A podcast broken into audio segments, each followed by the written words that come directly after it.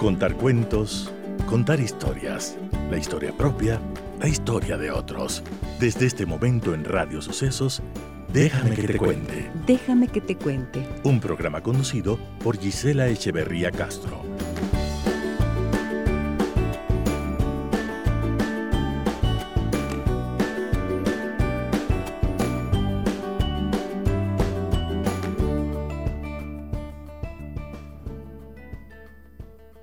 Amigas y amigos de Radio Sucesos, muy buenos días. Bienvenidas y bienvenidos a nuestro programa. ¿Cómo están ustedes?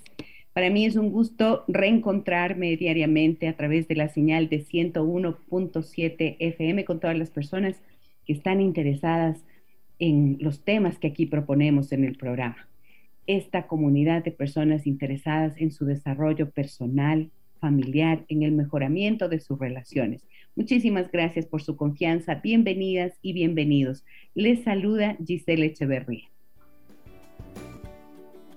En esta mañana tenemos un tema realmente interesante y realmente importante. Importante en la medida en que papás y mamás están muy preocupados acerca de la educación sexual de sus hijos y sobre todo de comportamientos sexuales que van a observar en el desarrollo de la vida de sus hijos y que de repente les confronta con sus creencias, les confronta con sus temores y no saben muy bien cómo proceder ante tal o cual situación. Uno de esos es la masturbación en los adolescentes. Y he invitado en esta mañana a la doctora Vicente Hernández. Ella nos atiende esta, este contacto desde la Ciudad de México y es educadora sexual, promotora de la educación sexual en México, en su país, Em, con una trayectoria realmente valiosa e importante y con años de trabajar en talleres de educación sexual para niños y adolescentes. Entonces, agradezco tanto tener la presencia y el aporte de la doctora Vicente Hernández, a quien le doy la más cordial bienvenida. Hola, Vici, buenos días, ¿cómo estás? Gusto tenerte de nuevo por el programa. Muy agradecida, querida Gisela, mucho gusto de veras no nada más agradecida, sino qué orgullo poder participar en un espacio donde pues yo he tenido oportunidad de escuchar varios de los temas que has expuesto, que me parece que eso sobresale precisamente en tu programa. Temas que, como decías ahorita, que el día, el día de hoy va a ser interesante, importante, yo diría que polémico. Y creo que tú has metido temas que son muy polémicos porque están como guardaditos debajo de, del tapete en la casa, ¿no? Y eso creo que hace grande, todavía más grande tu programa. Muchas gracias por invitarme. Muchísimas gracias a ti, gracias, gracias Vici por tus palabras, por tu valoración.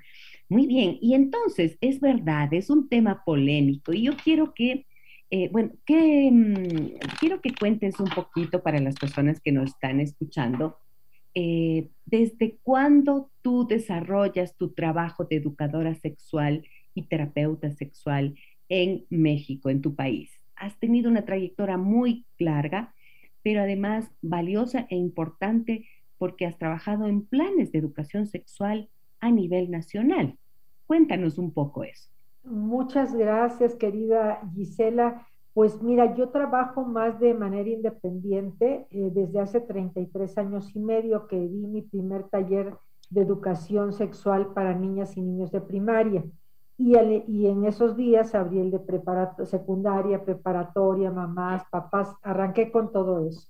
A los dos años, cuando mucho, me di cuenta que estábamos llegando demasiado tarde, o sea, estamos hablando de hace 31 años, que estábamos llegando demasiado tarde con la educación sexual a las niñas y niños de primaria. Fíjense nada más, o sea, que ya a los seis años lleguemos tarde a la educación sexual de niñas y niños de primaria quiere decir que esos primeros años son fundamentales para este, sentar esas primeras bases de lo que es el respeto, el, el derecho al placer, al autoconocimiento, etcétera y abrí el taller de preescolar pues hace 31 años y me llevé la enorme sorpresa de que los niños y las niñas tienen una capacidad de ser espontáneos también en el tema de sexualidad, porque ya sabemos que los muy pequeñitos siempre son más espontáneos. Conforme va pasando el tiempo es que uno eh, se comporta, ¿sí?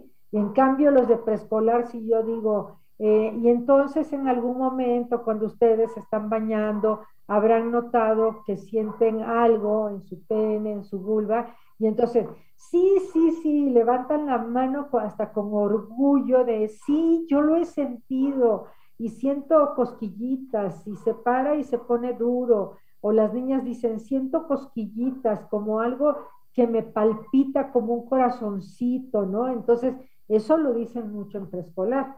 Ya cuando empieza primaria, están así como hasta se voltean a, ver entre ellos, a ver si hay alguien que toma la voz antes que ellos y se reprimen más. ¿Esto qué nos quiere decir, eh, Gisela y auditorio? Que entonces esa etapa de preescolar, además de que nos serviría mucho para dar educación sexual, serviría para no meter tan, todos esos prejuicios que llevan a, nuestras niñas y niños a tener miedo de preguntar. Por eso cuando dicen, es que a mí nunca me ha preguntado nada, les digo, bueno, a lo mejor no te lo ha preguntado verbalmente, sobre todo si es una bebé de un año, pues ¿cómo te va a preguntar verbalmente? Pero a lo mejor la han encontrado que en lo que le cambian el pañal se lleva su manita a la vulva, o el niño de pronto en la tina, este, que les gusta mucho jugar en la tinita y a la hora de ver que el penecito ahí está en el agua del, este, de la tinita, este, dicen, mira cómo se hace y siente rico y hasta le hacen así como olitas para que siga vibrando, ¿no?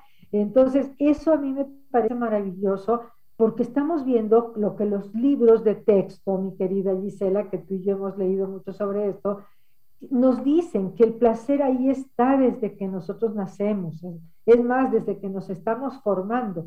Lo que hace que ese placer se limite es precisamente la, información que nos van, este, pues antes de dar esa educación sexual que nos permita el derecho a, tenerlo, porque es un derecho humano y constitucional en México, eh, también sería la oportunidad de decirle nada más los límites de aquí no lo puedes hacer, porque este es un lugar donde estamos viendo una película, estamos comiendo, vamos en el auto, en el transporte, etcétera. Entonces, creo que, estos 33 años y medio me han dado el enorme regalo. Yo digo que soy cuenta historias, Gisela, porque son tantas las historias que he oído además, pues por supuesto, si me preguntas, no sé ni cómo se llaman, ni en qué año exactamente sucedieron, pero sí puedo decirles que ha habido cosas maravillosas que los niños y las niñas me han enseñado y que por eso hablo de la manera que hablo porque funciona. Y si yo digo, si yo aprendí, porque yo vengo de una generación donde no se hablaba de esa manera, yo digo, si yo pude aprender, todos podemos aprender. ¿Por qué? Porque en lugar de quedarnos con este miedo a que es que me han dicho que si le doy educación sexual va a ser más precoz, ¿no?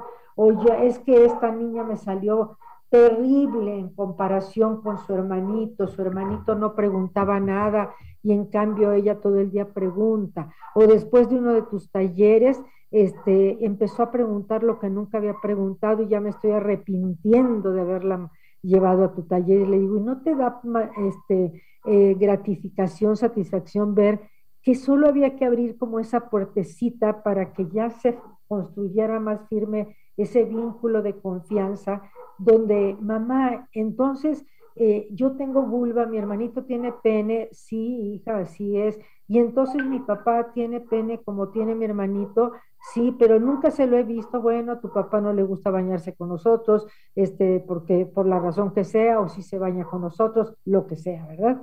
Muy bien, ahora bien, vamos, eh, me gustaría empezar compartiendo alguna historia que nos han escrito y que pues me gusta mucho partir de allí porque en las preguntas, en las consultas que nos hacen los amigos y amigas que nos escuchan y que nos siguen en las redes sociales, pues eh, suelen estar ciertamente, nos dan la posibilidad de ir explicando a partir de los casos reales, ¿no es cierto?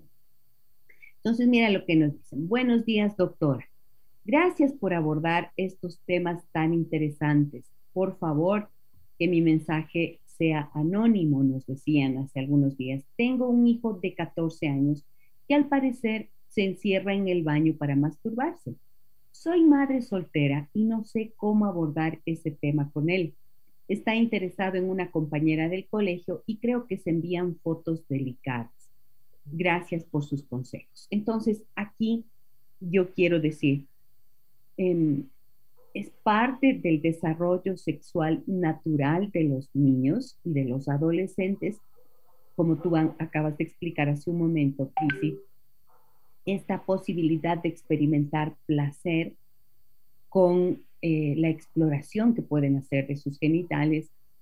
Y llega un momento y llega un momento, especialmente el de la adolescencia, en el que este interés por el cuerpo y también por el placer sexual y por esta exploración va a ser mayor, porque en esa etapa de la adolescencia esto ocurre, Bici, con más intensidad que lo que puede ocurrir en la infancia. Bueno, tiene que ver con todo el desarrollo hormonal que hay de la pubertad hacia la adolescencia. Sí, indiscutiblemente tiene que ver con el desarrollo.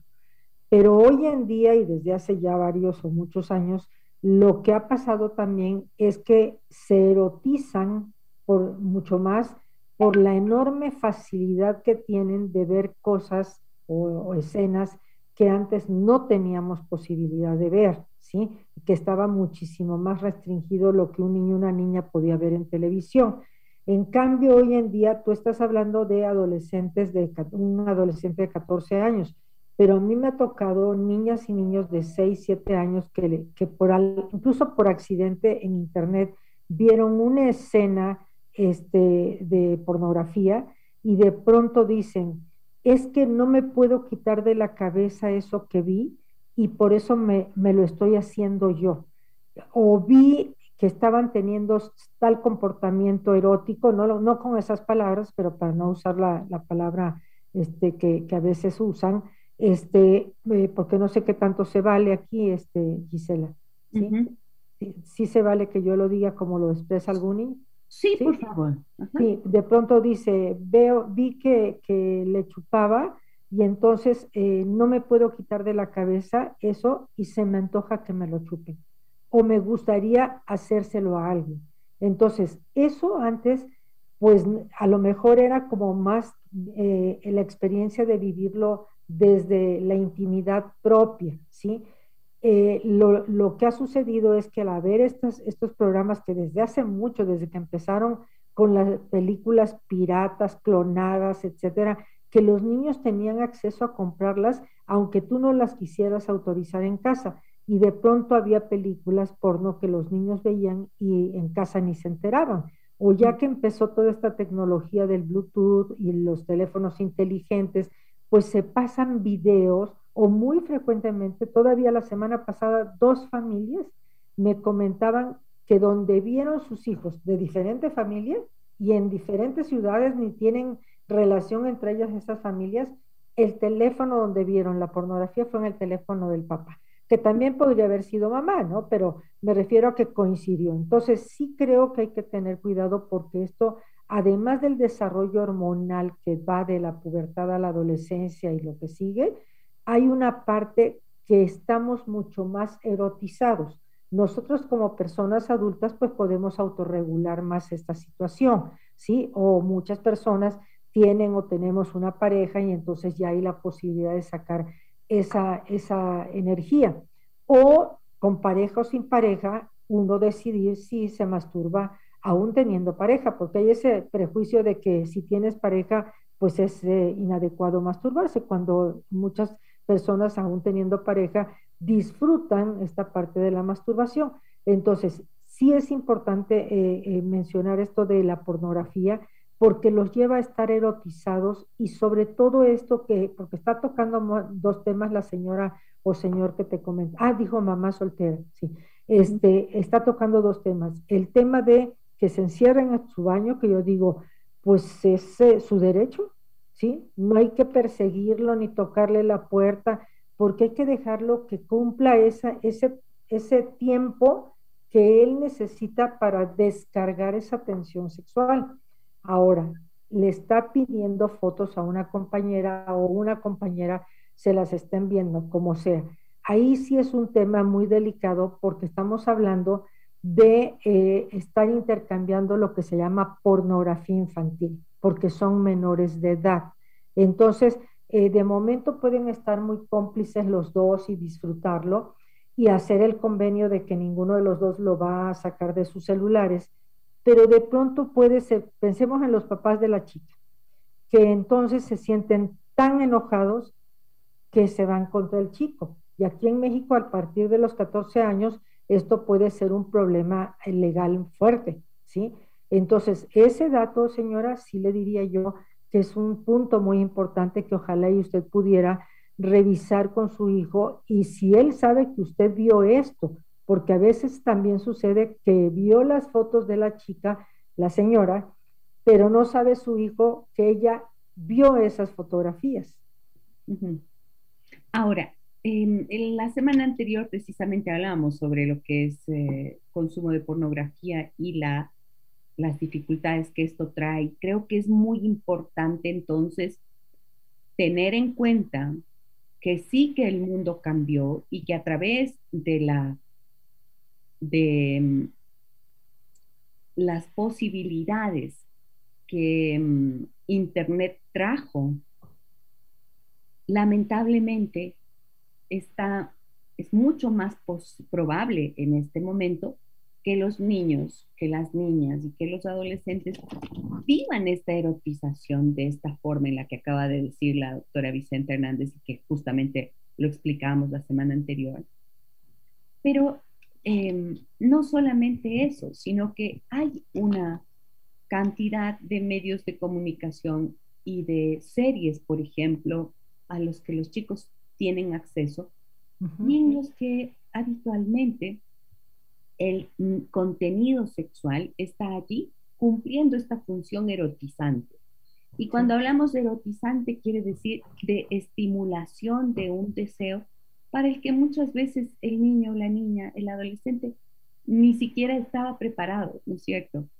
Y los padres tampoco estaban preparados como para saber cómo actuar en estos casos. Entonces, creo que desde la educación sexual, si bien lo que se pretende es que haya un sentido mm, sano de la sexualidad, un sentido positivo de la sexualidad como fuente de placer, creo que es también muy necesario pensar cómo es la primera aproximación de nuestros niños a estos conceptos del placer y a estas sensaciones placenteras y cuál va a ser la respuesta de los padres para que sea adecuada sin interrumpir este sentido positivo de la sexualidad, pero al mismo tiempo generando unos límites claros y sanos que les permitan em, no distorsionar lo que podría ser su vida sexual. Así es.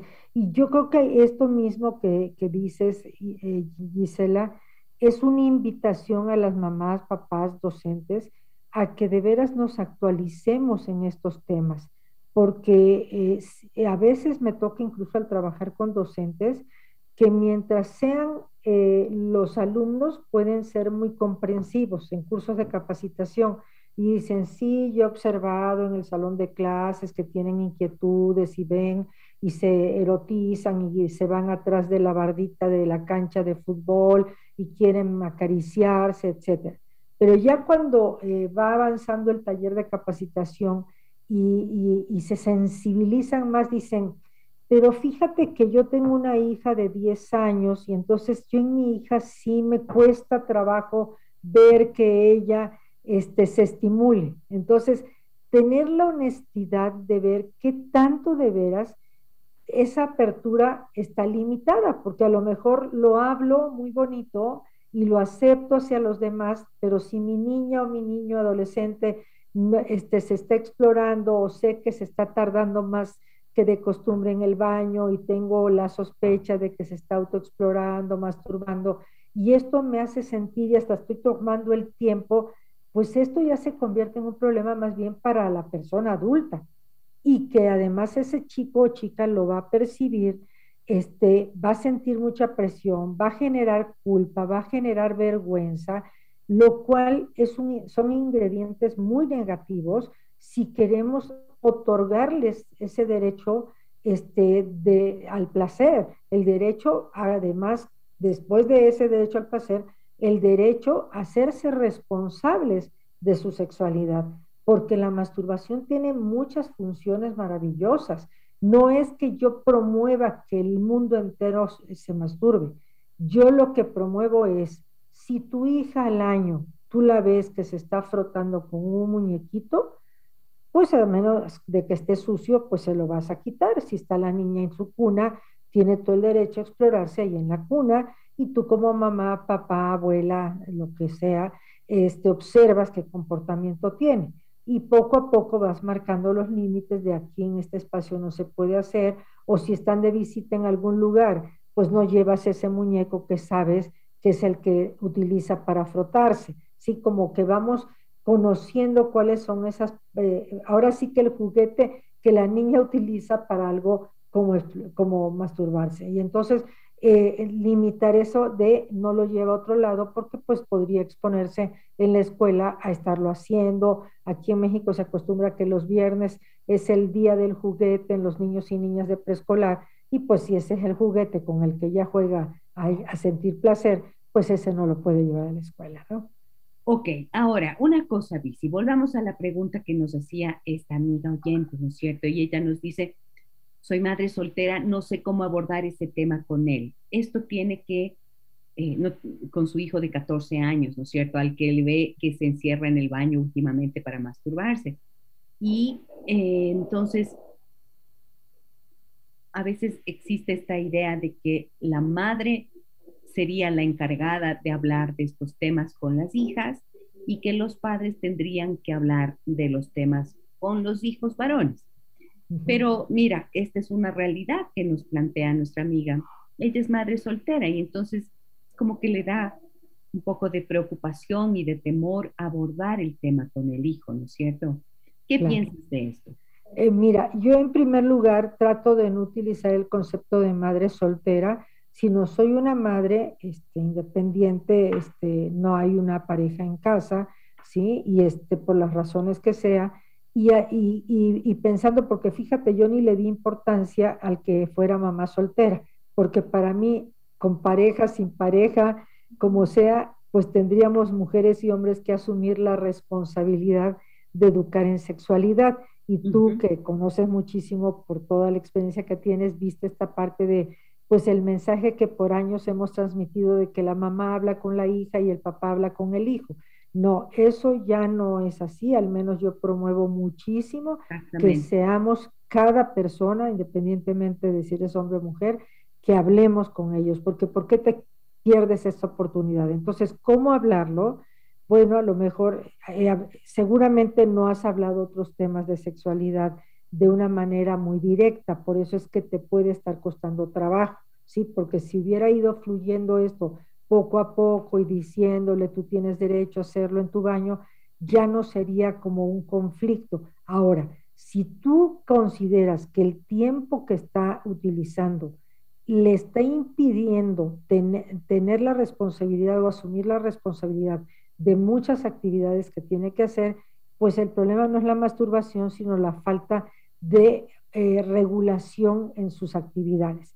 Ahora, sea como sea lo que hayas vivido de dar o no dar educación sexual este, anteriormente, es decirle, hijo, he observado que estás tardando más tiempo en el baño, me gustaría saber eh, si es un espacio que estás necesitando o si hay alguna duda que tengas. Ante todo, quiero que sepas que quiero respetar tu intimidad, porque eso es muy importante, que el chico sepa que, le está preguntando o lo está orientando no para censurarlo, no para reprimirlo, sino porque quiere que lo haga sintiéndose con el derecho que tiene a hacerlo y que no le está fallando ni a ella ni a nadie cuando lo haga y que solamente no descuide sus responsabilidades.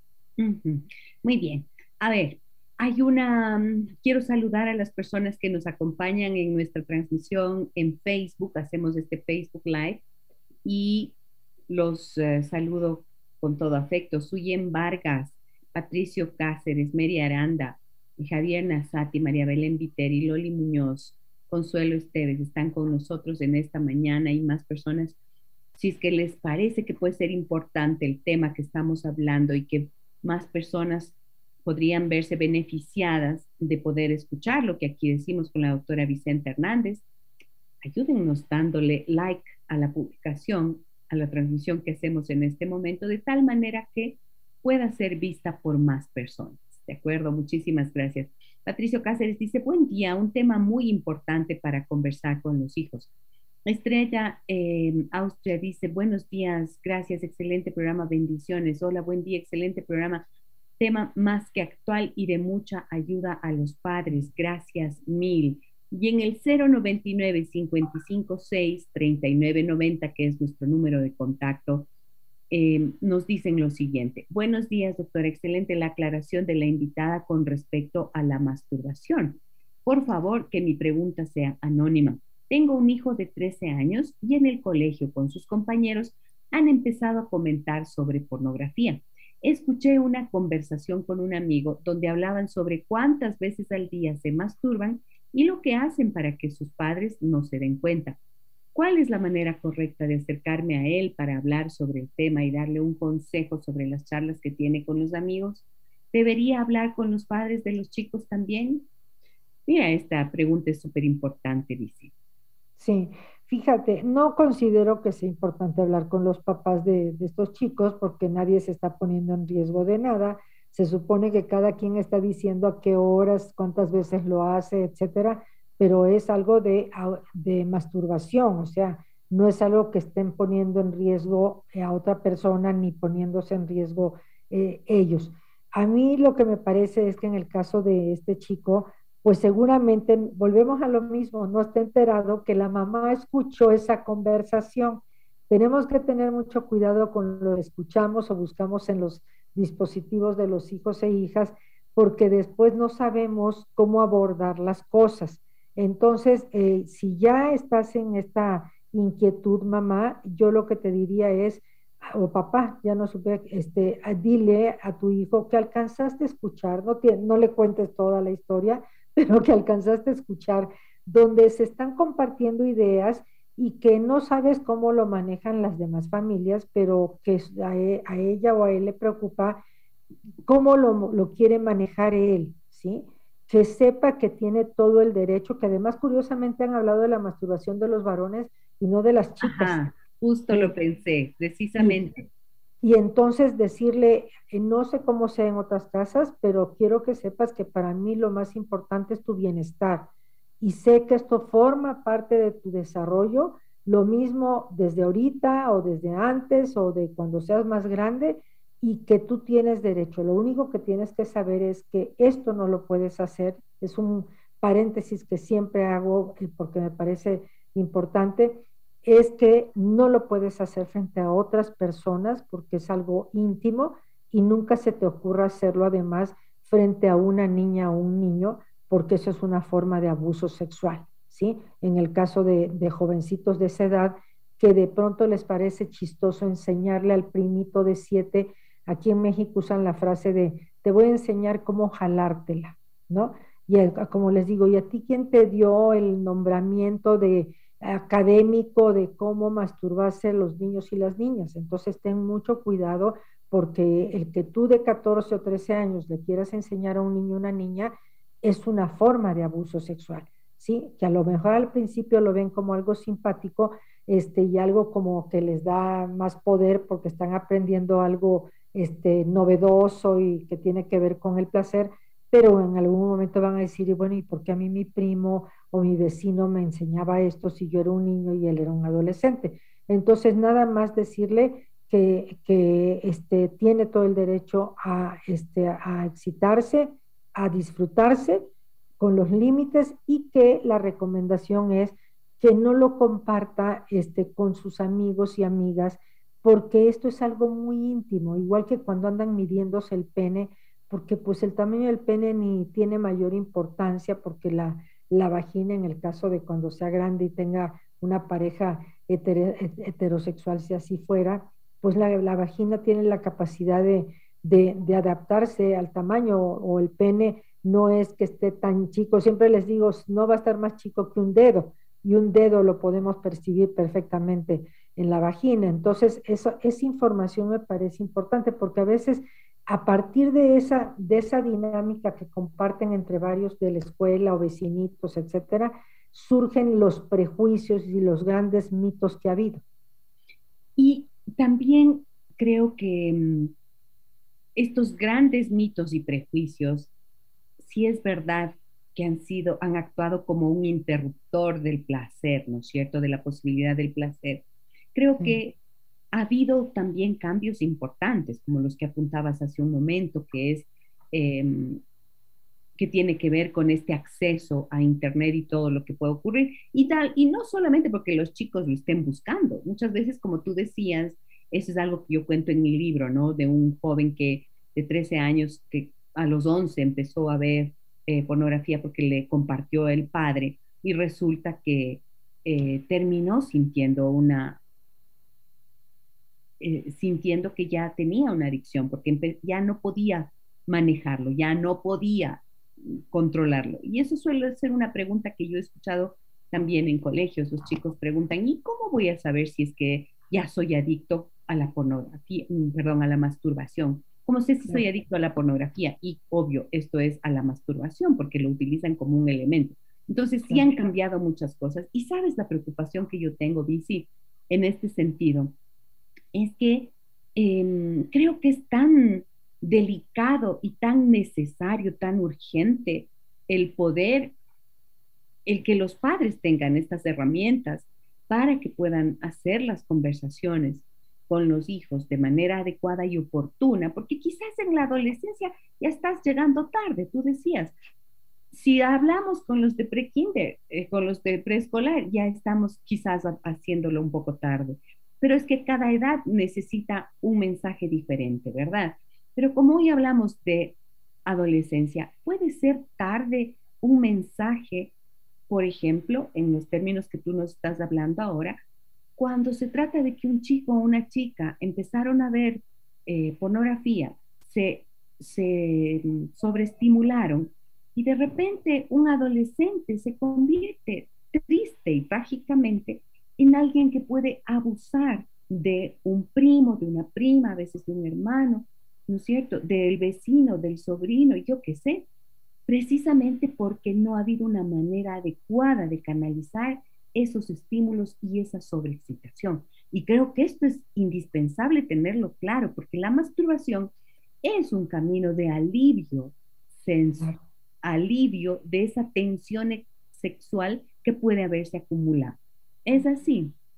Sí, así tal y como lo estás diciendo, Gisela, Incluso aquí en el consultorio, que este es mi consultorio físico también, no nada más el virtual, eh, me llama la atención cómo hay niñas y niños, sobre todo los más pequeños de preescolar o de 6, 7 años de edad, que empiezan a curiosear y, y este lugar, también aquí vives, no, este es el consultorio, y esos son tus libros y esos son mis libros, y se van acercando a mí y a veces si esta es mi rodilla eh, y este es su, su, pubis, pues les viene quedando aquí, donde yo estoy sentada, ellos, su pubis queda aquí, y de pronto empiezan así como a frotarse, como, como en esto de, de, sentir que están hablando eh, de algún tema que, que, están ganando confianza conmigo, sin, sin el, no estoy diciendo que me estén seduciendo, estoy diciendo que están en esta parte de eh, queriendo saber más de mi vida y cuántos hijos tienes y si soy casada y entonces como que esa confianza los va acercando y hacen esto. Y les pues, los tomo de los hombros y les digo, ¿ya te fijaste a qué altura está tu pene o tu vulva? Y me dice, se quedan así como sorprendidos. Y sus papás ahí, ¿eh? porque son sesiones con los papás o la mamá o quien lo, lo traiga. Y entonces se quedan sorprendidos y les digo, es que estás muy cerca y llega el momento en donde haces esto con mi rodilla. ¿sabías que eso no lo puedes hacer? Y, me dice, pero no me puedo frotar con nada, recuerdo alguno que lo dijo. Y le digo, tú te puedes frotar este, con tu propia mano, ¿sí? Pero no te puedes frotar con la rodilla de una persona adulta porque tú eres un niño o una niña y las partes íntimas de un niño o una niña no tienen por qué hacer contacto con una persona este, eh, eh, más grande. Tú estás en la edad donde si tienes curiosidad, eh, si eres una niña, pues pide a tu mami, a tu papi, a alguien de confianza que con un espejito te muestre cómo es tu vulva, ¿sí? Pero ahí el temor es no vaya a ser que le dé por tocarse, ¿no? Y entonces agarramos a, a, contarnos los adultos unas historias como de se va a ser adicta, ¿no? Este, o a qué grado va a llegar, cómo va a estar en nivel de secundaria, ya no la va a aguantar nadie con esta como descontrol erótico que va a vivir. Y entonces los niños se quedan así como, entonces yo sí me puedo tocar, claro que te puedes tocar, pero no te puedes soltar con mi rodilla ni con la de otra persona, porque es, esta, esta parte tuya no debe de hacer contacto con la de una persona adulta. ¿sí? Entonces, por eso es importante que desde los 6, 7 años sepan qué hace una pareja, qué es una relación sexual, para que entiendan por qué no se pueden frotar sus partes íntimas con el cuerpo de una persona adulta. Muy bien. Y es que en, relación a ese temor que los padres y las madres suelen tener, eh, de que si les das educación sexual, si hablas de esta forma con los niños, eh, entonces se van a volver adictos por poco al, al, sexo, ¿no es cierto? O van a tener más curiosidad. Es que la curiosidad no está mal. La curiosidad, si es que está encausada como parte de la necesidad que tienen de conocer algo específico, y los padres están allí para escuchar y ofrecer la información adecuada, colocando estos límites que la doctora Vicente Hernández nos acaba de mostrar en el ejemplo que comparte. Entonces es una curiosidad muy sana y que la información y la educación que se está proporcionando en ese momento actúan precisamente como eh, un regulador, ¿verdad? Así es. es justo lo contrario que el desconocimiento y la información que está en la oscuridad para los chicos, porque es como si estás en la oscuridad y no tienes claridad por dónde vas, es mucho más fácil que te estrelles que te golpees y que te hagas daño, ¿cierto? En cambio, cuando el padre, la madre colocan esta información, es como encender la luz de ese camino desconocido que los niños y los adolescentes tienen que transitar y la intención de la educación es que lo transiten de una manera que no se convierta en peligrosa para ellos. Así es. Por eso cuando me ha tocado ver chicos porque son más los chicos varones que han llegado a tocar a un niño o niña eh, más pequeño. Eh, yo siempre les digo, bueno, también hay que ver, porque siempre piensan que ya esa persona ya es un agresor sexual en potencia y muchas veces ese jovencito de 12, 15 años eh, se fue a tocar a uno más pequeño porque no encontró cómo sacar esa energía sexual. Y entonces yo creo que la masturbación puede llevar este, a que un jovencito o jovencita deje de andar explorando con los menores, que hoy en día y desde hace más de 20 años lo alerto yo de que es increíble la cantidad de casos, sobre todo entre primos e incluso hermanos más grandes o, o, la prima adolescente que viene y toca o explora a los más chicos o le pide que le hagan a ella. Y entonces yo digo, si, si los empoderáramos más en esto de, tú puedes hacer con tu cuerpo lo que tú quieras sin causarte daño, ¿sí? Si tú prefieres este, estimularte tu, tu pene, lo puedes hacer, solo que lo puedes hacer en, en, el baño o en tu cuarto a solas si es que duerme a solas. Y a veces dicen, ¿y me puedo llevar mi peluche? Sí, te puedes llevar tu peluche, porque a veces utilizan algo para estimularse. Yo incluso les digo, este, pero has probado con tu mano, ¿sí? Que a veces esto saca mucho de sorpresa, le sorprende a las mamás y papás porque dice, es que no tenía curiosidad de hacerlo con la mano, pero tú le estás diciendo y le digo, porque sería preferible que se explore con su mano a que ande con el muñeco que termina además lleno de quién sabe qué tantas bacterias y que está aprendiendo a que la sensación de placer se la proporciona el peluche y no es eh, y que no es él el de la fuente de placer, Por eso cuando hasta por la pomada que le ponemos cuando son bebés, les digo, ya que tengan dos, tres años de edad, ponle la pomadita en su dedo cuando está rosada la niña, cuando está irritado el niño en su pene, en su este, vulva, etcétera. Y entonces tú como un mouse le vas ayudando a que sepa cómo se debe de untar este, en sus genitales. Y entonces así descubre que, ah, no es el dedo de mi abuelita, no es el dedo de mi papá, es mi dedo el que provoca que mi pene, mi vulva sienta rico. Y creo que la vez pasada comenté de una anécdota de una chiquita de cinco años que acababa de tomar el taller, la mamá la lleva a natación, se rozó, le quiere poner la pomada y dijo, no mamá, tú no me puedes volver a tocar mi vulva, porque yo ya tomé un curso donde me dijeron que las mamás y los papás ni ninguna persona tiene que tocarle la vulva a una niña mientras sea una niña, porque ese es un paréntesis, mientras sea una niña. Ya cuando sean grandes, ya ellos decidirán. Muy bien, me dicen por aquí, gracias por el estupendo programa. Primero voy a escucharlo con mi esposa en la noche y conversaré con mi hijo de 14 años. El fin de semana lo escucharé con mi hijo. ¿Qué opinan? Nos dice, nos pregunta un señor acá. Dice, ¿qué dice?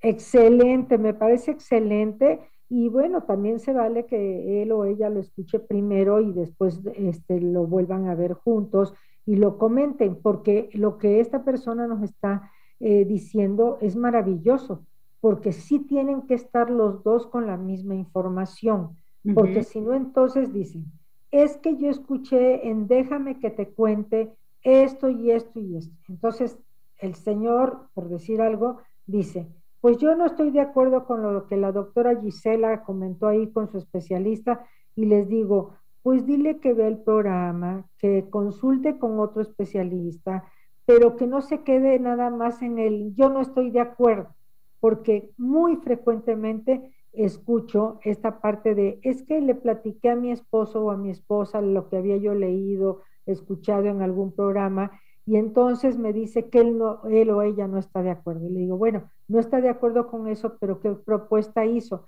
No, nada más dijo que no está de acuerdo. Yo digo, pues es como si fuéramos a organizar tu cumpleaños, Gisela, y dijéramos, no, yo no estoy de acuerdo. Yo digo, pero bueno, la propuesta era una fiesta, ¿sí? ¿Qué propones entonces? No, pues que no se haga la fiesta. Bueno, pues no te festejamos. Pero en la educación sexual no podemos tomar esa decisión. En la educación sexual es, ¿y qué, vas a qué responsabilidad vas a asumir como mamá o papá si tu hijo o tu hija te está pidiendo a gritos que le orientes. ¿Por qué mamá Google o tía Google se convirtió en la enciclopedia maravillosa de los niños, niñas y adolescentes?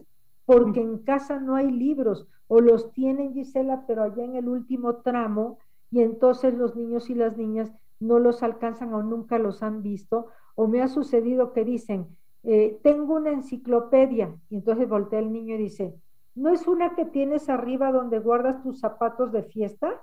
Y ya la bajaron, ya la vieron, pero no la vieron con papá y mamá. claro, claro.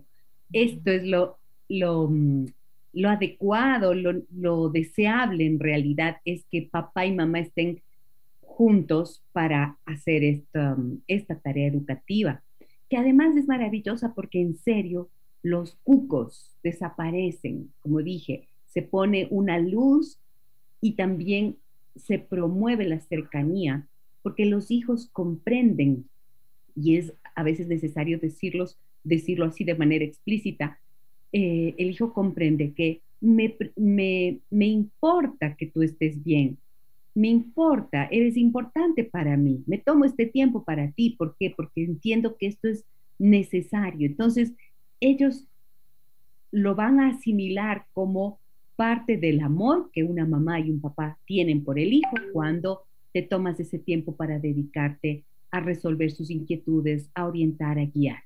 Mira lo que nos dicen, sin embargo, mira, este es el otro lado de la moneda. Dice, buenos días, me dicen, gracias por el tema que están tratando. En mi caso estoy divorciada, tengo dos hijos de 18 y 15 años. Entonces, cuando se trata de sexualidad, abordo la conversación y les digo de forma directa, no explícita sobre los temas sexuales enfermedades venéreas, sexo casual, embarazo. Pero con la masturbación se me ha hecho un poco más complejo. Sí lo he realizado, pero ahora con lo que escucho, hay puntos que no se me habían ocurrido para decirles oportunamente. A mis hijos no les gusta que yo, que soy su madre, trate estos puntos. Siempre me dicen, ay, ma, eso ya me enseñaron en el colegio. O ma, esos temas que me dices me ponen incómodo. Entonces tampoco quiero ser demasiado intensa. ¿Estoy actuando de forma correcta? Gracias, Gise, nos dicen. Muchísimas gracias a ti por tu confianza, a todos ustedes que se animan a escribirnos y a consultar y participan del programa, nos cuentan sus historias y lo que están viviendo. Les agradezco de verdad. Nos permiten ampliar el tema y responder a estas que son inquietudes que seguramente están en muchísimas personas más de las que nos están escuchando. ¿Qué piensas de esto que nos dice esta amiga, Bici? Bueno, hago un paréntesis, la señora dijo enfermedades venéreas. Sí. Y eh, se llamaban enfermedades venéreas por la diosa Venus, porque se suponía que éramos las mujeres las que estábamos infectadas y entonces eh, contagiábamos a los hombres. Entonces hoy en día son infecciones de transmisión sexual. Eh, yo ahí, en, si hubiera sucedido en el consultorio, porque me sitúo, bueno, si eso estuviera sucediendo aquí en el consultorio, ella con sus hijos, yo le diría, a ver, tú dices que ya te dieron todo esto en la escuela, pero tu mami acaba de decir enfermedades venéreas y tú sabes que ya no se llaman enfermedades venéreas. ¿Qué te han explicado? Y entonces te vas por un tema que no tiene que ver la masturbación, sino algo distinto. Y entonces, no, pues se llaman ITS, te dicen, ¿no? Es de, bueno, infecciones de transmisión sexual. Y entonces, ¿qué notas en tu mami? ¿Que qué temas no te ha hablado? ¿no? Y entonces, eh, por ahí podría empezar la señora. ¿Qué, ¿Qué temas consideran ustedes que no hablé en algún momento y que hicieron falta? Para que yo como mamá asuma esa parte de responsabilidad este, de eh, que, que, no, no pude hablar o no se me ocurrió hablar de ciertos temas. Ahora, nunca es tarde, ¿sí? Y hay muchos libros, incluso te voy a hacer llegar por ahí alguna información en PDF que los puedes compartir en tu programa, en tu liga, eh, para que la señora tenga la información y que vea este, toda la cantidad de temas que desde los 12, 13 años un jovencito, jovencito tiene capacidad de ir, no nada más cuestionándose, sino asimilar los conceptos y las y, la regulación que se necesita tener. Entonces, decirles eh, a lo mejor de manera directa cuando ellos dicen, eh, es que estos temas, hablarlos contigo me ponen incómodo o nos ponen incómodos, decirle, creo que eso habla un poco de que quizás no fui lo suficientemente, este, eh, lo, no les di la suficiente información cuando ustedes verdaderamente la necesitaban y en este momento ya ustedes han tenido acceso a través de la escuela, del internet, etcétera, pero quiero que sepan que más allá de la información que yo les haya dado o dejado de dar, que sepan que voy a estar para ustedes en lo que necesiten. Y con eso se cubre en cuanto a si pudieran tener una infección, riesgo de un embarazo, ¿sí? este, si son varones, bueno, haber embarazado a alguien, y que sepan que cuentan con ella. A mí me parece que eso es parte de lo que un hijo, una hija debe de saber y, tener como muy consciente. Em, esto me encanta, el poder dejar abierta siempre la puerta. Esta es una recomendación que sí les damos a, a los padres, porque efectivamente son de 15 y de 18, ya han recibido esa educación sexual, pero esta incondicionalidad de mamá, esta incondicionalidad de papá, para decir, si tú necesitas algo, si te ves en alguna situación, siempre puedes contar conmigo, eso no les va a dar el colegio. Y ese es el mensaje que es eh, el más relevante, porque la información se tiene, pero la confianza muchas veces no es, es la que no está. Y a veces yo les suelo recomendar también a los papás eh, que puedan decir algo como en, en, este sentido, ¿no? A veces los chicos de repente se meten en problemas. Y entonces que los padres puedan decir, mira hijo, hija, aunque creas en algún momento que has hecho algo muy grave, muy grave, quiero que sepas que voy a estar aquí y que vamos a encontrar juntos una solución a lo que sea que te ocurra. Aunque te parezca que has hecho lo peor del mundo, pero siempre puedes contar conmigo, porque he visto casos eh, justo de consumo de pornografía, de un, adolescente mayor que, eh, que toca a pequeños y que esto significa ya un problema a nivel de la familia. Entonces creo que esto es como decir, o hacen cosas inapropiadas en el colegio, se les, eh, hace poco tenía noticia, por ejemplo, de un grupo de chicos que se juntan en el salón y entonces empiezan a entre ellos supuestamente a simular una agresión sexual. Son adolescentes de 15 años, pero entonces se ponen unos contra otros simulando sexo oral, sexo anal, y lo hacen y, se empieza, y alguien más empieza a grabar y este video trasciende. Entonces, es algo grave, eh, es algo inapropiado, y resulta que luego no saben en el colegio qué acciones tomar y los padres que dan el mensaje de estoy aquí para acompañarte, quiere decir vamos a afrontar esto juntos, pero tampoco quiere decir no es nada. Tranquilo, no pasa nada, porque es que tiene que haber unas consecuencias y dejar bien establecido que es algo inapropiado. Claro, claro. y ¿Qué te digo, Bici? Pues, pues que esto, este ejemplo que tú acabas de poner de cómo están simulando eh, actos sexuales orales, anales o incluso de violación, a mí me ha sorprendido porque eso es de unos años para acá, no era algo que se escuchara, seguramente es que existía este, esto, esto, de querer imitar, pero a mí me llama la atención que hoy en día haya niños, niñas que incluso puede ser que están en tercer grado de primaria, que tienen nueve o diez años de edad y que estén jugando, y entre comillas, a, que hay una violación. Y que me tocó este, ver un caso hace unas dos, tres semanas de que la persona victimizada, aunque era un juego, sí se sintió agredida. Se sintió agredida porque se le tiraron encima, este, videograbaron, pero además de eso, este, la, la persona no quería participar.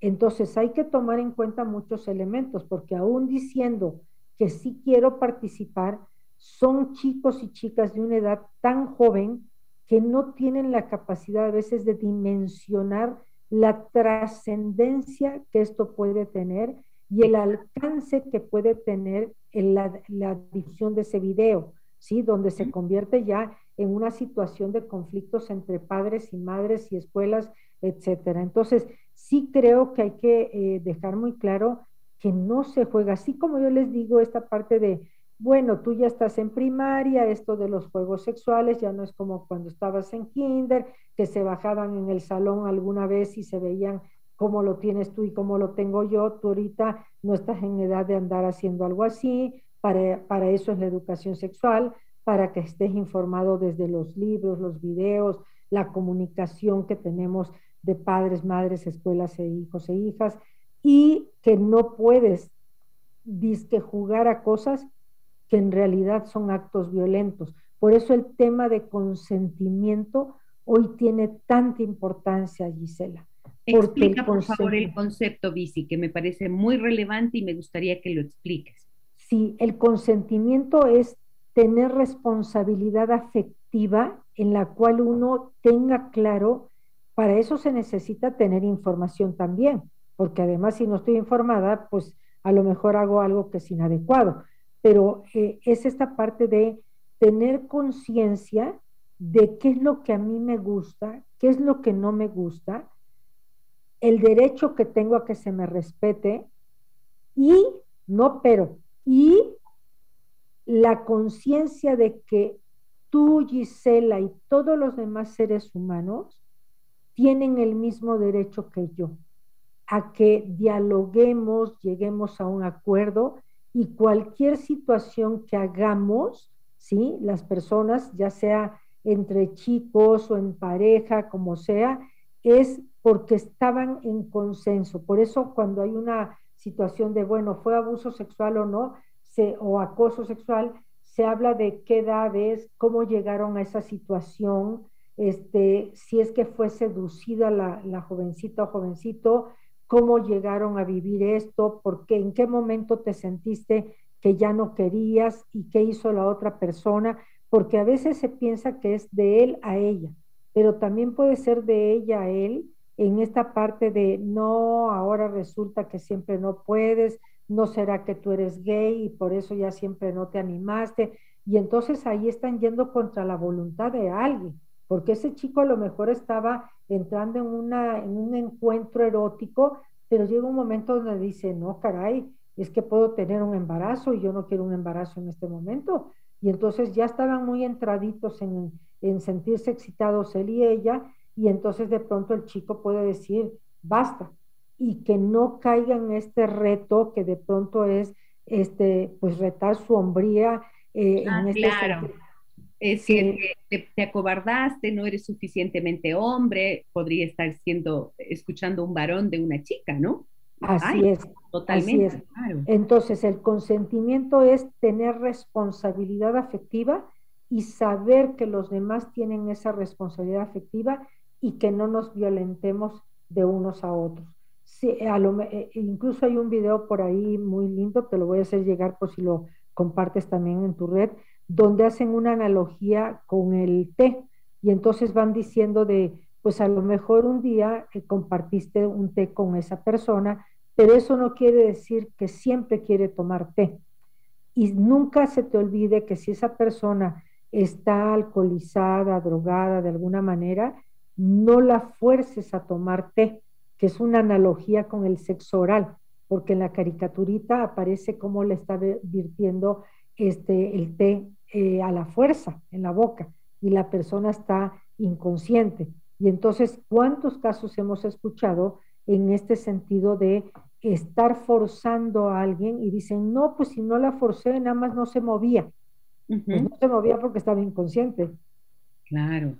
Ahora, mira, una cosa clave de lo que acabas de decir, Bici, el consentimiento quiere decir estamos de acuerdo en hacer esto. Y en el ejemplo que yo puse, lo que me preocupó sobre todo, Bici, es pensar que yo pregunté precisamente, ¿cómo, ¿cómo esto pasó? O sea, ¿estaban de acuerdo todos en esto o cómo fue? ¿Qué sentías? Le pregunté yo.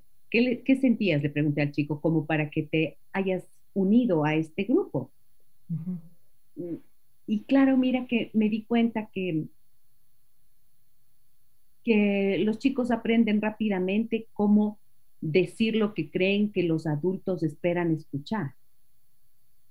Y entonces, como no me decía, me decía cosas como generalidades, eh, respuestas como, em, no, yo, yo no, no sé, no sé qué me pasó, tal vez es que no sé controlar mis impulsos.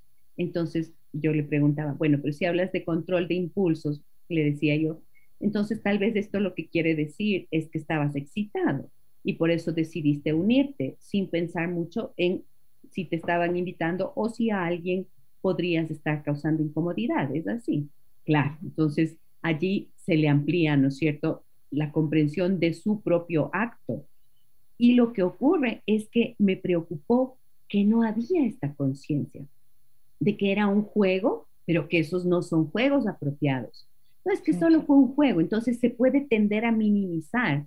Y justamente de esto se trata. Están haciendo una, masturbación masiva, están haciendo sexo con ropa, y están haciendo una masturbación masiva y no tienen conciencia de esto. Entonces creo que es clave lo que tú dijiste el consentimiento, el que yo debo tener para que alguien se aproxime a mi cuerpo y el que tenga del otro, porque esto, ese es el límite y desde la terapia sistémica lo trabajamos como este concepto de la ética individual y la ética relacional, ¿no es cierto? Donde tú sabes hasta dónde permites que el otro se acerque o llegue y donde colocas tu límite personal y cómo tienes que estar consciente de no atravesar el límite del otro, porque se trata de su cuerpo, se trata de un otro que merece ser respetado, igual que tu propio cuerpo merece.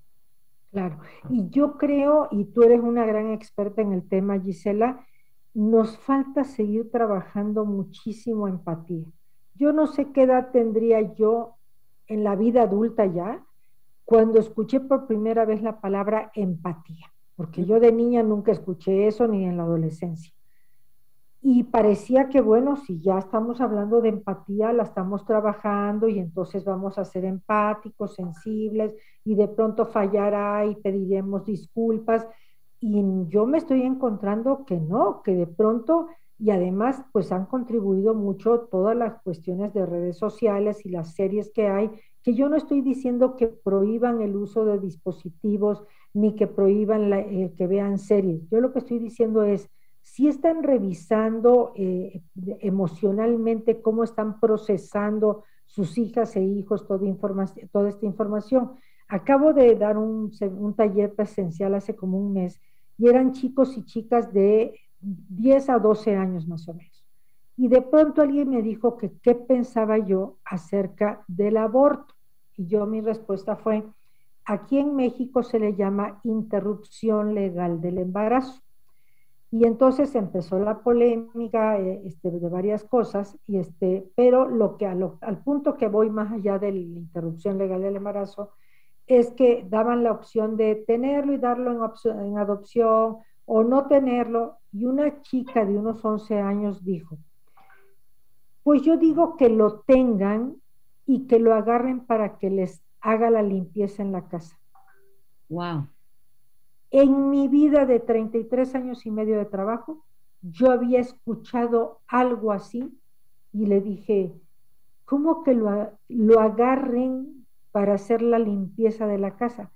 Como una esclava o un esclavo, ¿no? Y le digo, ¿y tú crees que eso se merece un ser humano?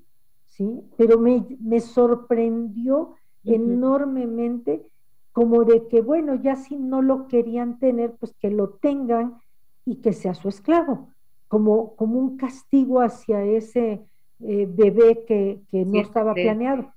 ¿sí? Entonces, volviendo al tema de la masturbación, creo que de pronto nos parece atroz que un chico, una chica se masturbe y no nos parece atroz que por no estar dando esa información, tu derecho al placer, a la educación de la sexualidad, a que aprendas a autorregularte, a que voy a estar contigo y sea lo que sea, vamos a ver cómo resolvemos este, de la mejor manera este, lo que haya sucedido. Estamos llegando a situaciones de una desensibilización impresionante. Sí, y sabes que ahí con toda seguridad yo afirmo, Bici, eh, que sí, en gran medida, la responsabilidad, la culpa, porque aquí sí es necesario culpar, la culpa es de la pornografía. Porque todo lo que estamos viendo, ese incremento brutal de la violencia que existe en términos sexuales, eh, no se trata de una libertad de, encontrarte, de, propiciar un encuentro de, sexual o de, reconocer el cuerpo tuyo y el del otro. No, es que desgraciadamente se promueven formas violentas a través de la pornografía. O sea, es que ese es el problema. Y por algo vemos estas conductas luego replicadas. Porque mientras la pornografía hace de las suyas y los chicos la ven con toda libertad, chicos y chicas, resulta que los padres están en silencio. Entonces, miren que por esa razón estamos haciendo este programa y hacemos en la medida de, lo, que nos, de lo que está a nuestro alcance, los profesionales, difundimos mensajes de sensibilización y de educación para que tengamos la información adecuada que nos permita prevenir este tipo de situaciones, ¿no es cierto? De eso se trata. Ahora, voy con mensajes que tengo por aquí. Mira lo que nos dicen. Em, Ana María Aritano nos dice, hola Giz y Vicenta, ¿cómo manejar los juegos de carácter sexual de los niños y niñas cuando están en grupos de diferentes edades? 4 a 9 años, juegos del doctor y mostrarse las partes. 4 y 9 años. La edad del consentimiento, ¿cuándo empieza, Bici? Yo creo que puede empezar desde preescolar, porque a mí me ha tocado que dicen, es que ya soy novia de Mauricio. ¿Y por qué eres novia de Mauricio? Porque él me dijo que si no era yo su novia ya no quería ser mi amigo. Ya desde ahí es, eh, obligado trabajar el consentimiento. Hija o hijo, tú no tienes por qué ser novia de nadie que tú no quieras. Sí, aunque estén en kinder, porque no lo podemos dejar de, pero es un juego. No, esa es una gran oportunidad de hablar de consentimiento. Entonces, cuando dice que en, esta, en esta familia que mencionan, de cuatro o nueve años, yo les diría, eso sucede en la gran mayoría de las familias, solo que muy, pocas personas lo comparten como tu, tu, este, tu eh, eh, auditorio lo está haciendo en este momento. Sí existen esos juegos, lo único que hay que hacer es que hablar con los chicos y hablar con los grandes y decir, ustedes pueden jugar a lo que quieran, pero hay cosas que por la edad en la que están de diferente eh, rango, no puedes jugar tú, Mariana, que tienes nueve años, no puedes estar jugando a que estés este, juntándote, eh, besándote con tu primito de cinco, porque tú tienes nueve, tú tienes un nivel de conciencia mayor y tu primito no. Y a lo mejor ahorita le parece un juego, pero con el él se puede sentir agredido, de que de pronto cuando tenga nueve años como tú diga, ¿y por qué mi prima me daba besos en la boca? Porque además también entra la etapa ya, que yo le llamo del guácala, de los seis a los nueve años de edad. A veces a los cuatro, cinco, seis años hacen algo y cuando llegan a los seis o nueve o diez años dicen, guácala, pero si además alguien fue quien se los hizo, lo dimensionan de una manera terrible y dicen, ¿qué crees que me hizo? Y entonces se les olvida que había un consentimiento ¿sí? Pero además los grandes tendrían que haber considerado que había diferencia de edad, ¿sí? Para que evitemos el que se sientan violentados. Porque si los dos tenían cinco años, los dos jugaron a los novios, se dieron besitos, se bajaron los chones, jugaron a las espaditas dos varones y los dos hasta se reían, pues tienen el argumento ambos de, pues es que hasta nos reíamos. Pero si ya hay una diferencia, ya es, pero yo me reía porque me parecía un juego, pero tú sabías cosas que yo no sabía a mis cinco años. Entonces, por, e, claro, yo nunca voy a acusar de abuso, agresión sexual a una de nueve años o a un niño de nueve años. Siempre digo, también tomemos en cuenta que era una niña o niño de nueve años, pero sí marcarles un poquito ese límite. Yo he tenido casos donde cuentan historias de todo lo que hacían entre las primas, primos, y que se veían y se medían y después se volteaban y enseñaban sus nalguitas y a ver, a ver a ti por dónde te sale la popó y cosas así, y todos se reían y nadie se sintió agredido y no ha saltado como un abuso en esa familia. Pero no sabemos si en algún momento alguien pueda sentir que pues esto no era tan, tan agradable para mí como tú lo, decías tú en el ejemplo. Entré en esto, en esta dinámica de estar en, el grupo, pero a lo de la hora, pues no lo hice con la conciencia que esto significaba. Y ojo, también hay que tomar la diferencia de, no es lo mismo que están jugando a que además se videograben, porque ya ahí hay una premeditación de otras cosas, ¿sí? ¿Desde cuándo se sabe que hay jovencitos que están siendo seducidos por internet y que les piden fotografías de niñas y niños más chicos o de su edad para venderlas en alguna plataforma en la que andan metidos los más grandecitos o grandecitas. Entonces, creo que tenemos mucho que trabajar sobre todo esto. Y mira, nos preocupa la masturbación cuando es nada. Los juegos sexuales son lo más natural del mundo, cuando lo que nos debería de preocupar son las consecuencias de que no estemos dando educación sexual. Que además recuerda que tengo un video que les quiero compartir. ¿Cómo no? Lo vamos a compartir. Tengo una pregunta más que me parece súper importante, eh, que nos dice lo siguiente. a ver, me dicen, ¿dónde está? Se me perdió. Andrés, se me perdió. Acá está. Dice, dice, excelente el tema de hoy. Déjame que te cuente. Mis padres siempre fueron muy conservadores. Yo alrededor de los 15 años empecé a reconocer mi cuerpo y a masturbarme. Un día mi mamá se dio cuenta y habló con mi padre y me cambiaron a un colegio de monjitas porque pensaban que estaba descarrilada.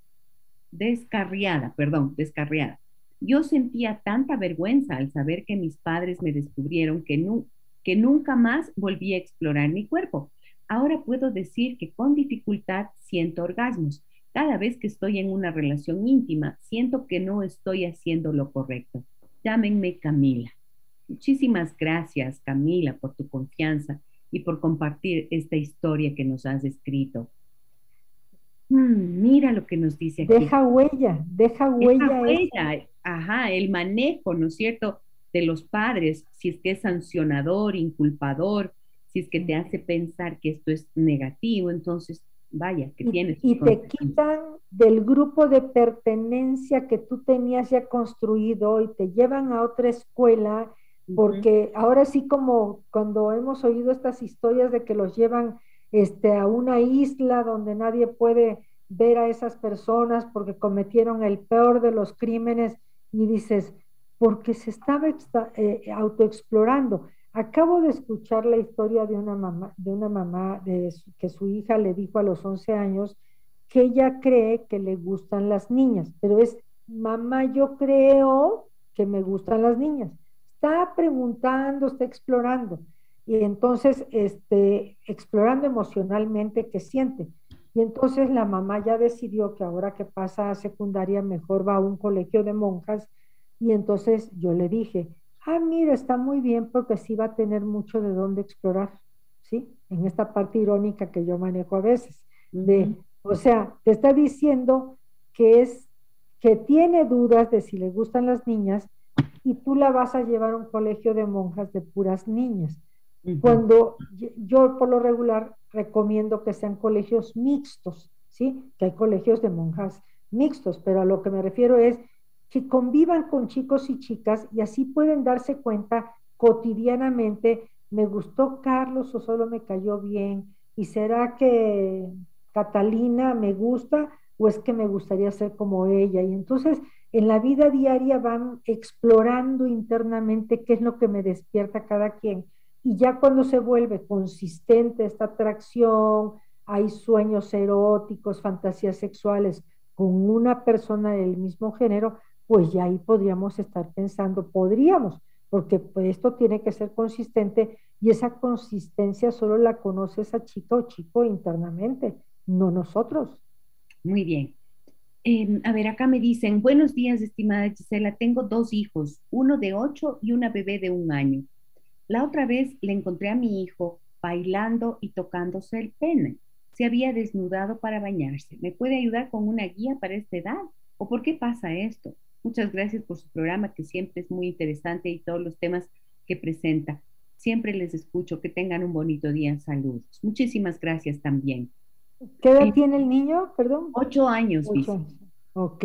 Bueno, miren, lo primero es, si no está viendo nada que lo haya propiciado, porque además la gran mayoría de las veces no es porque hayan visto algo en la tele ni a los papás como mucha gente cree. Puede ser que de puro, ahora sí que esa es la sensualidad, mm. sacar los sentidos. Y puede ser que ahí estaba el chico desnudo y a la hora de estar desnudo, ahora sí que le brincaba su penecito y se sentía más este, erotizado. Y yo lo que diría es, bueno, es una forma de gozar su cuerpo es una forma, bueno, está comprobado que el baile es algo que es muy erotizante. Incluso hay mucho esta leyenda de que quien sabe bailar muy bien seguramente va a ser muy bueno en la cama. No lo sabemos si en la cama, en el piso o dónde, pero pues seguramente alguien en la sexualidad tiene mayor capacidad de, de expresión corporal y de disfrutar y de dejarse acariciar y de abrazar, pues tiene pues mucho más posibilidades de compartir esto en pareja. Sí, habrá sus excepciones. Este chico lo único que habría que preguntarle es si esto lo vio en algún lugar, qué sientes. Claro, siempre digo, no es como si fueras un fiscal que vas a hacer ahí un tribunal encuestando a tu hijo, simplemente es como un diálogo y a lo mejor no lo hagan si está desnudo el chico, sino ya después como, oye, te vi que estabas bailando y que estabas muy emocionado, porque eso es lo que yo vi. Me pareció que estabas emocionado, que lo disfrutabas. Eh, ¿Qué sentías? ¿No? Y a los ocho años a lo mejor te dice, pues es que estaba yo emocionada y me sentía yo un artista y a lo mejor ni tiene nada que ver con lo erótico, sino se sentía un artista. Pero a lo mejor te dice, es que me gustó mi cuerpo. Y entonces es, pues qué gusto me da que te gusta de tu cuerpo y qué te gustó más de tu cuerpo. Todo, mis manos y, y mis nalgas y mi pene. Yo diría, qué maravilla, qué capacidad de autoconocimiento, de autoaceptación que es a lo que le debemos de apostar en la sociedad, a que tengan autoconocimiento, autoconciencia, perdón, conciencia, autoconcepto de quién es esta persona y que pueda además vivir esta capacidad de, dar el consentimiento cuando así lo crea conveniente y saber cuando alguien no está dando consentimiento para algo. Me dicen, buenos días, estimadas doctoras, les felicito, valioso programa como siempre. Eh, le consulto, mi hija tiene seis años, ¿ya debe saber de sexualidad? ¿Hasta qué punto, por favor? Gracias.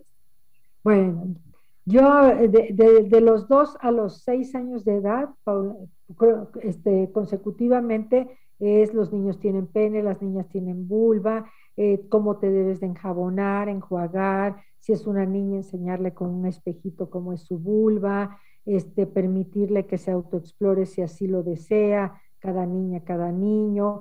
Eh, de pronto a los 3, 4 años te soban la panza si estás embarazada o la tía está embarazada o mi maestra está embarazada y cómo se metió el bebé. Y en lugar de irnos a hablar de la maestra es, bueno, es como cuando tú estuviste en mi panza, fue porque ahí empezaste a alimentarte y entonces todo eso es hablar de sexualidad, es hablar de la parte de la reproductividad, parentalidad y entonces decía, llega un momento donde te dice, pero ¿y cómo me metí? Bueno, pues es que se necesitan dos células, una de, de un hombre, una de una mujer, y un día se juntan las células y ¡ay, qué lindo! ¿no? Hasta los cinco años. Pero a los cinco años la mayoría te dice, pero ¿cómo llegó la del el hombre al cuerpo de la mujer? Y entonces es bueno, es que existe un, un acto que se llama relación sexual donde el hombre y la mujer, hablando de, heterosexuales, ah, eh, juntan sus cuerpos y sus partes íntimas y así pasan los espermatozoides al cuerpo de ellos. Pero ¿y cómo le hace para que se metan hasta adentro? Así dicen, para que se metan hasta adentro. Eh, pues porque el pene entra en la vagina. Y hay libros maravillosos donde viene que en caricatura algo así. Entonces, una niña, un niño de seis años está en la edad eh, este, adecuada para saber qué es una relación sexual y eso le ayuda a discriminar qué hacemos los adultos y qué no debemos hacer los adultos con un niño o una niña. Lo que significa educar para la prevención del abuso. Miren por qué es tan necesario. Miren por qué es tan necesario que podamos trabajar en este sentido. Me dicen por aquí, mira, esta es una pregunta que es necesaria. Yo tenemos un video que la doctora Vicente Hernández nos quiere compartir y lo vamos a pasar, pero necesito mm, esta pregunta. Mira, Vici, que es necesaria. Buenos días, me dice, ¿serían tan amables de ayudarme con la siguiente inquietud? Si un joven de 14 años manipulaba la vagina de su prima de 8 años, ¿es considerado abuso sexual? Habría que hablar con la niña de 8 años cómo se sintió. Ahora, permíteme aquí. Este es, he visto casos de chicos, o sea, de personas ya adultas que vienen y cuentan la historia de cómo estas experiencias de infancia pudieron haber afectado su vida. Y aunque sean de la misma edad, ¿cierto? Si es que la sensación fue de abuso y como decía la doctora Vicente Hernández, de no consentimiento, o sea, me hicieron esto, con eso mi cuerpo se sintió incómodo, yo me sentí muy incómoda, más adelante esto me perturbó y me vino una culpa, me vino una vergüenza, me vino un rechazo, un asco de esa situación. Entonces, claramente, para esta persona fue una experiencia de abuso sexual, aunque hayan sido juegos, aparentemente juegos en los que participó con alguien de su familia o con quien haya sido. En este caso, es un chico de 14 años. La verdad es que cuando leí la pregunta me dio escalofrío. Sí. Me dio escalofrío, bici. 14 años, 8 años. Yo diría claramente, si es que fuera mi hijo, yo le diría, hijo, claramente has actuado de forma inapropiada. No para condenarlo, ni para juzgarlo, ni para decirle que es un abusador. No etiquetarlo, sí es verdad, pero sí tiene que tener conciencia de que no. Sé, me parece que difícilmente una niña de 8 años podría no sentirse incómoda con esa situación, sobre todo porque se trata de manipulación de la vagina. Quiere decir, puede haber existido introducción de los dedos, qué sé yo, no solamente tratamientos. Y no sabemos, por eso digo, habría que preguntarle a la niña. Y, por ejemplo, siguiendo este, este ejemplo hipotético de que si fuera tu hijo, más que recriminarle y llenarlo de culpa y de vergüenzas, es, hiciste algo inadecuado, pero me gustaría, antes de decirle eso, es, me gustaría saber cómo te sientes de lo que sucedió. Porque por eso cuando yo veo estos casos les digo, no hay que verlo como el criminal que a veces que queremos ver en ese joven de 14 años, porque me parece de suma importancia considerar que a lo mejor ese chico de 14 años es víctima de la falta de educación sexual que está viendo en toda América Latina y en muchos otros países. Y a veces también podría haber pasado él previamente por alguna experiencia. Sí, en la mayoría de los casos que yo veo, ya fue tocado él de forma inadecuada. Sí, en la mayoría de los casos que yo veo, no es que ya venían de una experiencia así. A veces fue que hasta jugando y sin estar viendo pornografía, eh, algo los llevó a erotizarse. La pura emoción de algo que estuvieran jugando distinto a algo erótico los pudo llevar a erotizarse y que en este caso la niña de 8 años pudo haber dado un supuesto consentimiento, pero no tenía conciencia de qué significaba. Por eso el consentimiento implica que demos educación sexual, que esa niña, ese niño vaya creciendo con esa información, con esa capacidad de decidir, de que no importa si es mi primo consentido, si yo no quiero hacerlo, no me tiene por qué este, manipular de esa manera, manipular emocionalmente de esa manera y pedir ayuda, ¿sí? Entonces, sí habría que hablar con los dos, ver que el chico pida este perdón por lo que sucedió y ver cómo va esta situación con la chica, eh, por eso es necesario su terapia, eh, en ambos casos, para ver cómo se siente ella, porque en el caso de muchos jóvenes, cuando vivieron esto en la adolescencia, eh, ya que van creciendo, pueden tener tendencia a las adicciones, porque la culpa los rebasa a tal grado que solo adormecen esa culpa bebiendo o drogándose con alguna otra sustancia. Exactamente, muy bien. Me dice Pepita, buen día, gracias por la información, un tema muy necesario y a la vez difícil de abordar, pues los chicos tienen hoy demasiada información buena y no tan buena a través de la tecnología. Así es. Javi Andrade dice, buen día, saludos doctoras, excelente tema y siempre muy bien enfocados los temas, excelentes profesionales que participan. Un abrazo para ustedes, bendiciones. Muchísimas gracias, Javi. Eh, Carlos dice, ¿se debe puntualizar a los chicos los peligros que puede traer este tema con respecto a una posible adicción y sus consecuencias emocionales, mentales, morales e incluso en la salud física, refiriéndose a la masturbación en la adolescencia?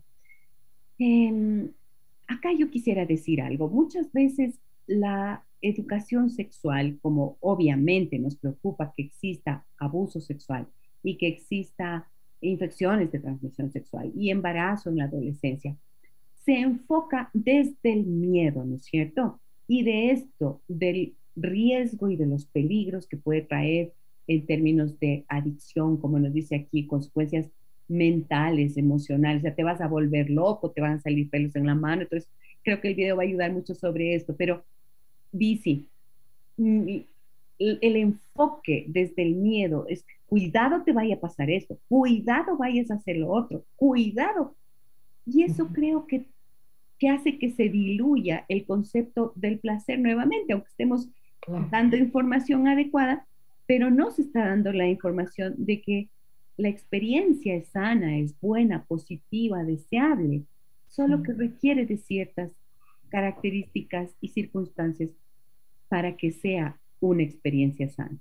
Que así fue como crecimos muchísimos, como emparejando el, el, el deseo, el placer con la culpa, la vergüenza. Y entonces, como decía hace un momento una de las mamás, es como esta parte de me llevaron a un colegio de monjas y, y fue un cambio drástico en mi vida y entonces es como, pues por un lado puedo disfrutar, pero por otro lado esto implica este, casi casi represalias en la vida, ¿no? Y entonces emparejamos estas dos experiencias que son contradictorias, el placer, la culpa, la vergüenza, y terminamos a veces con una cantidad de disfunciones sexuales espantosas.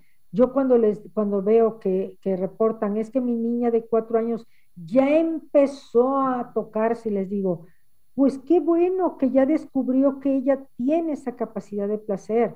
Déjala, nada más márcale los límites con tus manos limpias en tu cuarto, en tu baño, a solas, no empiecen con la paranoia de seguramente la maestra en la escuela algo le está haciendo o el día que tuvo educación física el maestro a lo mejor le tocó hay que hablar con la niña. En la medida que hablas con la niña y el niño te van diciendo si alguien los tocó o no los tocó, pero a veces queremos que la comunicación de estos temas sea la violencia sexual y entonces entramos con el miedo, como tú decías, cuando tendríamos que entrar como esta parte de la parte linda, amorosa, afectuosa, este, y del placer, ¿no? Y del reconocimiento de que el cuerpo humano está hecho para el placer. Claro, Muy bien, vamos a compartir ese video, Bici, por favor, que me parece importante, sobre todo pensando, retengamos, por favor, lo que la doctora Vicente Hernández nos dijo hace un rato. Es eh, la masturbación, puede ser un camino que mm, permite la expresión y la liberación de esa energía sexual que va a estar presente en los adolescentes y las adolescentes. Entonces, miremos, quienes están conmigo en Facebook van a poder ver el video y quienes están eh, en la radio pues nos están escuchando y lo van a comprender igualmente este audio que lo compartimos ahora. Ahí va. Ah, sos tan linda. Esos labios, esos ojos. Ah, me alegra que al fin estemos solas. ¡Paula! ¡A comer! Eh, ya voy. Ya vuelvo. Masturbación. Durante la pubertad, tu cuerpo comienza a producir más hormonas sexuales, lo que genera más interés y curiosidad sobre la sexualidad. A veces los jóvenes experimentan placer sexual y liberan estrés y tensión sexual tocándose los genitales. A eso se le llama masturbación. Es muy común en los chicos y en las chicas. Es normal si lo haces y si no lo haces, y siempre se debe hacer en privado. A pesar de lo que hayan escuchado, la masturbación no puede lastimar tu cuerpo físicamente. No te vas a quedar sin esperma, no vas a lastimar tu pene, no te va a salir pelo en las manos, no te vas a volver loco ni loca, ni tampoco te vas a quedar ciego o ciega. Chicas, no se van a quedar embarazadas ni van a cambiar su ciclo menstrual. Chicos, no van a afectar su capacidad para tener una erección.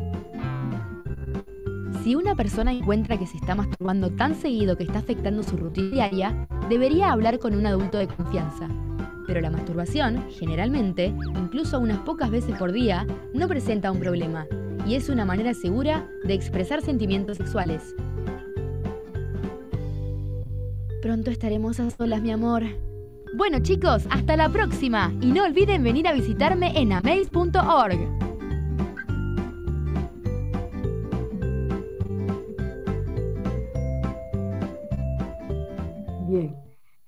Muy bien. ¿Qué te pareció?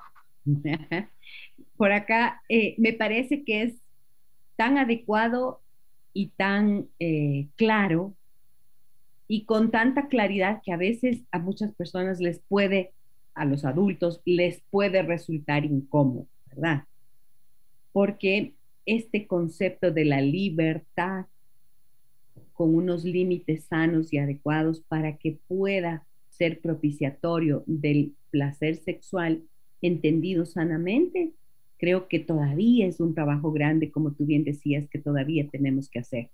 Y me parece que en la medida en que hacemos esta tarea, difundimos estos mensajes, pues estamos contribuyendo precisamente, ojalá, a abrir un poquito esas barreras mentales de esos prejuicios y de esos eh, conceptos que ya no caben y que los adultos vayamos acelerando el proceso de ponernos al día sobre la necesidad de una educación sexual integral, que es lo que promueve este mensaje.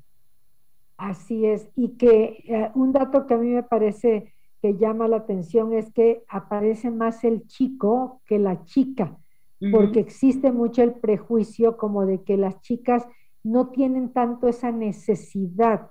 Esas son como las necesidades de los hombres. Y ese es un punto con el que podemos concluir, Gisela. El mismo deseo pueden tener hombres y mujeres y no quiere decir que porque alguien tenga más o tenga menos sea inadecuado.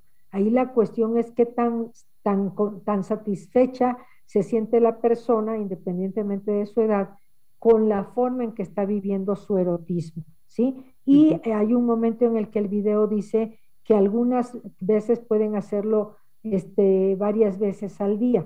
Esto puede parecer una exageración, en la gran mayoría quizás no sucede, pero sí hay chicos y chicas que tienen necesidad de hacerlo más de una vez al día. Yo no digo que 20, pero si tu hija o tu hijo tiene necesidad de hacerlo dos o tres veces en el día, pues ya e, esa persona se encargará de autorregularse en su baño y si tiene tarea que hacer, pues eso es una manera de ver qué tan adicto es este, a, la, a la masturbación si la persona está dejando de hacer la tarea, el trabajo que tiene que entregar en la escuela, si ya no fue al ballet, si ya no fue al béisbol, si se perdió su clase de música por estarse masturbando. Entonces quiere decir que la masturbación no es el problema, hay un problema de ansiedad que hay que trabajar. Exacto, claro, porque hay que pensar que son síntomas. Si es que hay una masturbación que puede considerarse compulsiva, adictiva, eh, entonces ya no es un problema de, eso no es en sí mismo el problema, sino otros factores que pueden contribuir. Y mira, fíjate que en, en muchos casos yo me he encontrado cuando he trabajado estos temas bici, suelo encontrar que de repente un síntoma como estos surge en una etapa en la que los padres están divorciando, por ejemplo, o en un momento en que de repente, no sé, murió la abuela, murió el abuelo, eh, y no han tenido la oportunidad de procesar o de dimensionar el impacto que eso tuvo en el chico o la chica. Y de repente esto es lo que se manifiesta, ¿no? Los temores, las preocupaciones, las inseguridades personales inclusive, van a ser generadores de estrés y de tensión. Y la masturbación les ayuda a tener una liberación de esa ansiedad, pero si es que es compulsiva, insistimos, busquen la ayuda necesaria para poder tener claridad. ¿no? Así es. Me gustaría que, que, mostraras, por favor, Bici, em, ahí está, este es, una este es una ONG que trabaja en la educación sexual y entonces tal vez sea bueno ponerles a consideración de las personas que nos han escuchado para que acudan allá, ¿verdad? Y busquen información valiosa es una página maravillosa, a mí me, ha ayudado muchísimo ver, este, trabajar con estos videos, porque ahorita vas a ver aquí este, eh, el dato, porque ya lo pasé, ¿no? Acá está. Eh, ojalá y tengan oportunidad de, entrar a esa plataforma porque trae, este, ay, no lo encuentro, perdón, esa Maze, se escribe, aquí está. Ahí está. Es una excelente organización mm, sin fines de lucro, por eso me permitieron, Gisela, que podías ir en, déjame que te cuente, ayer con ellos, y que con muchísimo gusto lo, compartían, lo compartiéramos, porque eso es precisamente lo que ellos buscan, que este, este la sexualidad llegue a todas las familias, a las escuelas, a todas las personas, para que abramos los ojos ¿sí? Cuando tú eras una niña o yo era una niña, no nos mostraron un video como este, pero sí es importante saber que tampoco tuvimos computadoras de niñas, ¿sí? Eso no quiere decir que no tener una computadora o un teléfono en este momento de la vida. Igual en la sexualidad. Hay nuevas herramientas para hablar de sexualidad y AMAZE nos ofrece, dependientemente que programas como el tuyo, Gisela, que es valiosísimo, cuando en otro programa me iban a permitir que yo pasara el video, Gisela. Lo agradezco infinitamente porque creo que es una forma de que verdaderamente abramos los ojos y quien no los que, quiera abrir, que después no se diga sorprendida la persona de que las cosas suceden y a veces no de la mejor manera. Muchísimas gracias, Pisi, por el aporte valioso, por la claridad de las respuestas, por compartir con nosotros tu experiencia, tu calidez, tu claridad y mm, esto que nos ayuda a, ojalá, a vivir mejor, a tener, eh, a educarnos en el sentido que hoy podemos hacerlo precisamente gracias a la tecnología. Amaze, ORG, amaze.org, para quienes nos están escuchando en la radio, A-M-A-Z-E, amase con Z.org.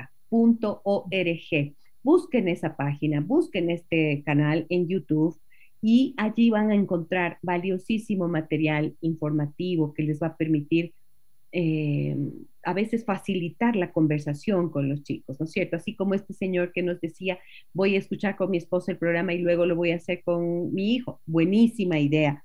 Esto siempre nos permite seguir creciendo. Las personas que nos acompañan en Facebook, si consideran que este programa puede ser de utilidad para más personas, ayúdennos compartiéndolo de tal manera que la plataforma también lo pueda mostrar a más personas. Patricia Villavicencio nos dice, buen día Gisela y Vicenta, bellas, saludos cariñosos, excelente programa, siempre con temas muy interesantes, bendiciones. Nos dan sus likes, nos dan sus corazones, nos dejan ver aquí. Eso va a hacer que más personas vean nuestro programa. Muchísimas gracias por su apoyo. Y gracias, Bici. Como siempre, encantada de tenerte aquí. Te dejo un abrazo inmenso. Que la vida nos permita reencontrarnos este año como estuvimos conversando. Te Así será. Mi abrazo inmenso, como siempre, y mi cariño y mi respeto y admiración por todo tu trabajo. Igualmente, Gisela, saludos a Ecuador. Mil gracias. La doctora Vicente Hernández estuvo con nosotros. Mañana nos reencontramos, 9 y 30 de la mañana. Soy Gisela Echeverría. Un abrazo grande a todas y todos. Hasta mañana. Las historias que merecen ser contadas y escuchadas. Historias que conmueven Historias que inspiran. Mañana, desde las 9 y 30, déjame, que, te cuente. Déjame que te cuente. Con Gisela Echeverría Castro.